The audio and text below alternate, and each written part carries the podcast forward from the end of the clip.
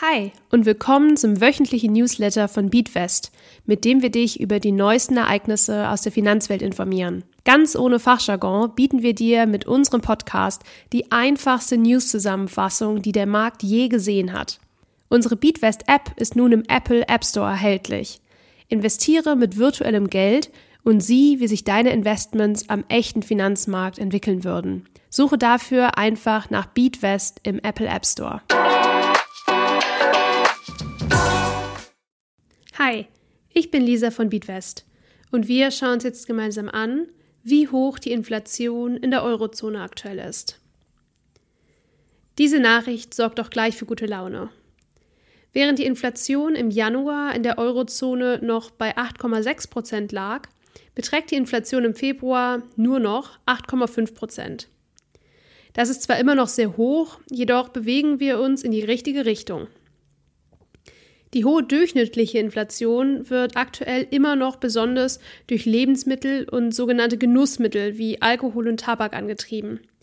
Hier lag die Inflation im Februar bei sage und schreibe 15 Prozent. Innerhalb der Eurozone war die Inflation in Lettland mit über 20 Prozent am höchsten. In Luxemburg hingegen war die Inflation im Vergleich mit den 19 anderen Mitgliedstaaten der Eurozone mit 4,8 Prozent am niedrigsten. Wie geht es nun aber weiter? Sicher hast du mitbekommen, dass die Europäische Zentralbank die Zinsen in der jüngsten Vergangenheit kräftig angehoben hat.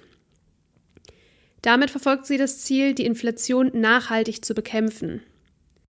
Wie das gehen soll, die Grundregel in der Wirtschaft lautet, je mehr Geld im Umlauf ist, desto weniger ist es wert. Das erste Ziel sollte also in der aktuellen Lage sein, die Geldmenge zu verringern.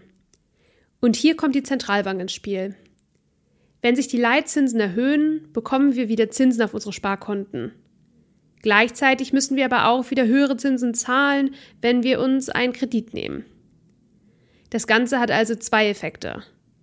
Auf der einen Seite lohnt es sich wieder zu sparen, weil wir wieder Zinsen bekommen, also geben wir weniger Geld aus.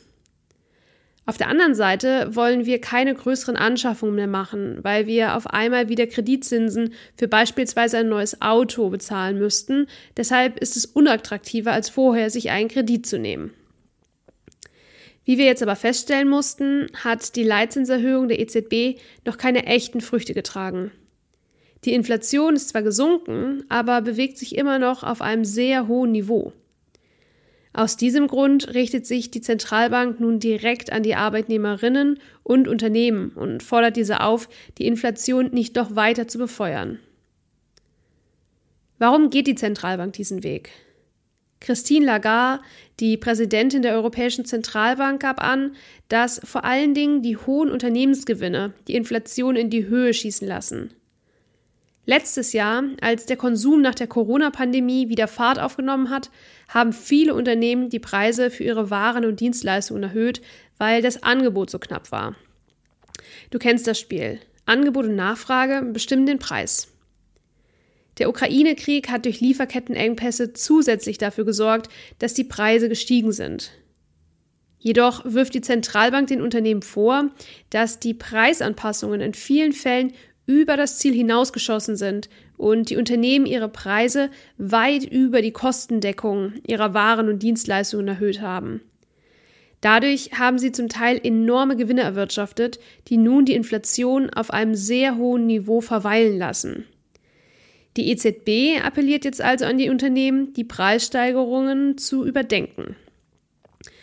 Darüber hinaus richtet sie sich auch an die Arbeitnehmerinnen, die derzeit versuchen, überhöhte Gehaltserhöhungen von ihren Arbeitgeberinnen zu erhalten. Die EZB fürchtet sich nämlich vor einer sogenannten Lohnpreisspirale. Aber was ist das genau? Aufgrund der hohen Inflation fordern Arbeitnehmerinnen und Gewerkschaften mehr Lohn. Die höheren Lohnkosten könnten dann auf die Produkte umgelegt werden, sprich die Preise steigen.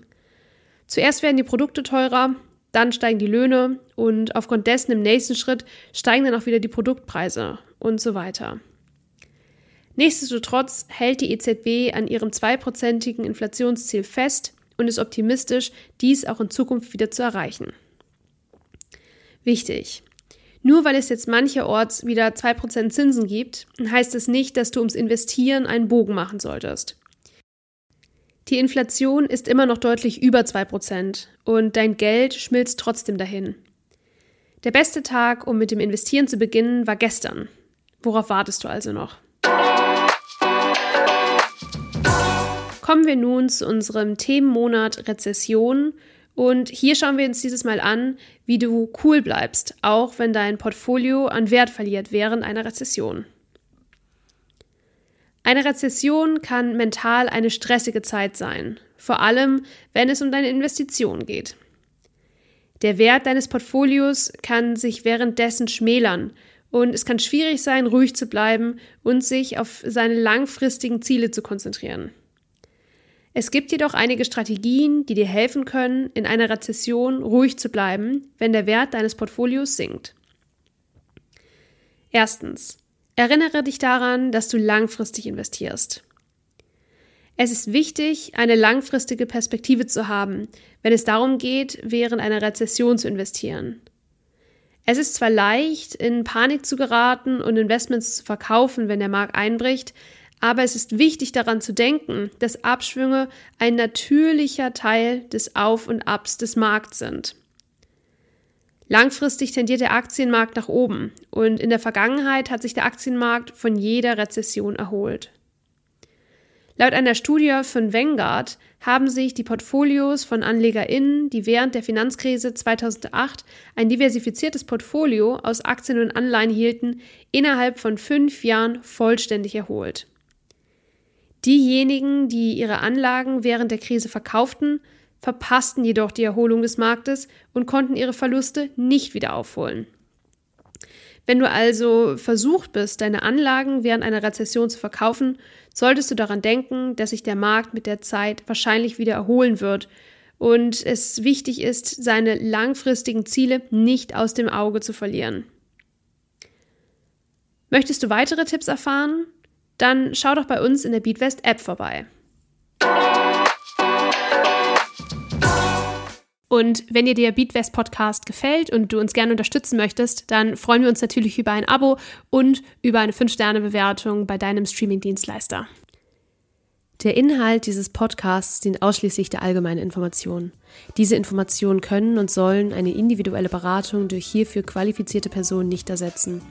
Die hier angegebenen Informationen stellen keine Anlageberatung und keine Kaufempfehlung dar.